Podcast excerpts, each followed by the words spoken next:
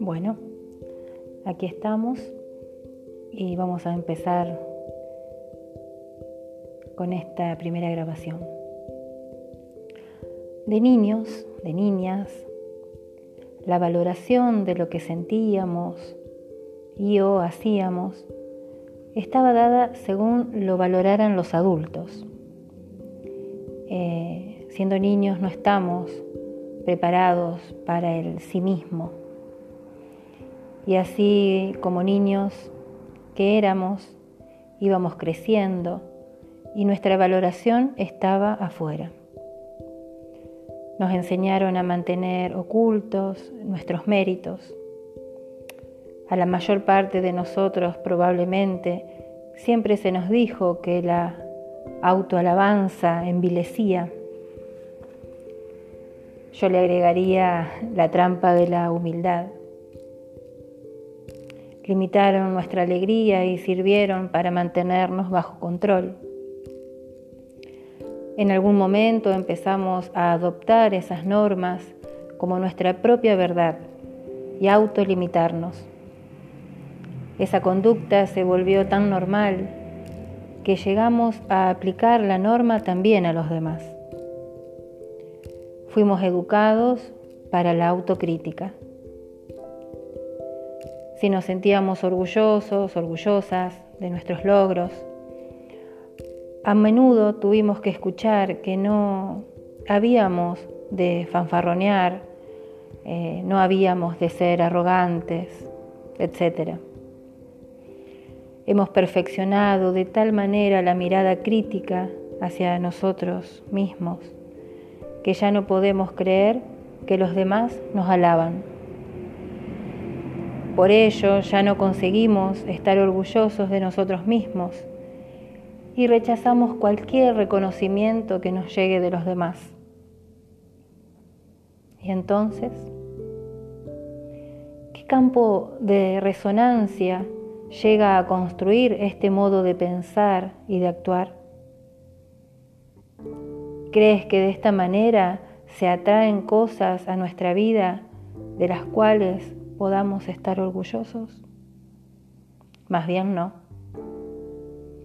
Sabemos mucho acerca de lo que es malo en nosotros, de todo lo que es temible, y sobre ello seguramente podemos hablar mucho rato y con mucho detalle. Pero el tener que informar de lo que es tan increíble, tan extraordinario en nosotros mismos, por lo general se nos hace muy difícil.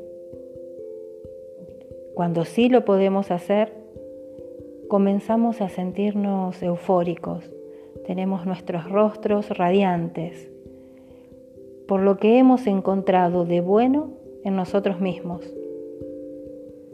Esa euforia siempre estuvo dentro nuestro, solo que lo habíamos olvidado. Incluso en ocasiones hemos llegado a ocultárnosla a nosotros mismos si dejamos libre esta maravillosa energía, nos sentiremos llenos de fuerza como nunca.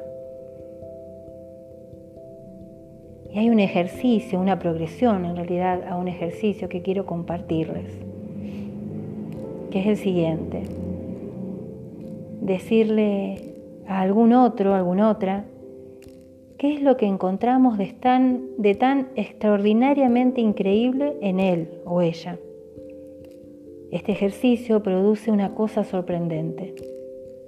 Después de un breve momento, se empiezan a ver rostros radiantes y caras sonrientes. Muchos se abrazan por gratitud. De repente se han acercado entre sí y finalmente se han acercado a ellos mismos. Porque la proximidad crea una fuerte vivacidad y euforia. Nos sentimos felices hemos elevado el nivel de vibración de nuestro campo de resonancia. ¿Y cómo sucedió esto? ¿Cómo que alabando a otro hemos elevado nuestra resonancia, nuestra vibración? Es que no podemos ver en los demás más que lo que resuena con nosotros mismos. Cuando alabamos a los demás, nos elevamos también hacia el plano de vibración de la alabanza. Cuando reconocemos en los otros el potencial divino, no hacemos otra cosa que vernos a nosotros mismos. Amén. Espero que les haya gustado tanto o más como a mí.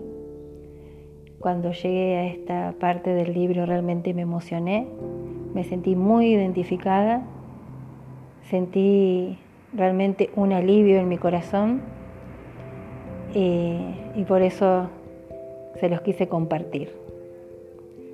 Que les sea de mucha utilidad para poder brillar y sacar eso maravilloso que tenemos cada uno de nosotros dentro nuestro. Les mando un beso grande y seguimos en contacto.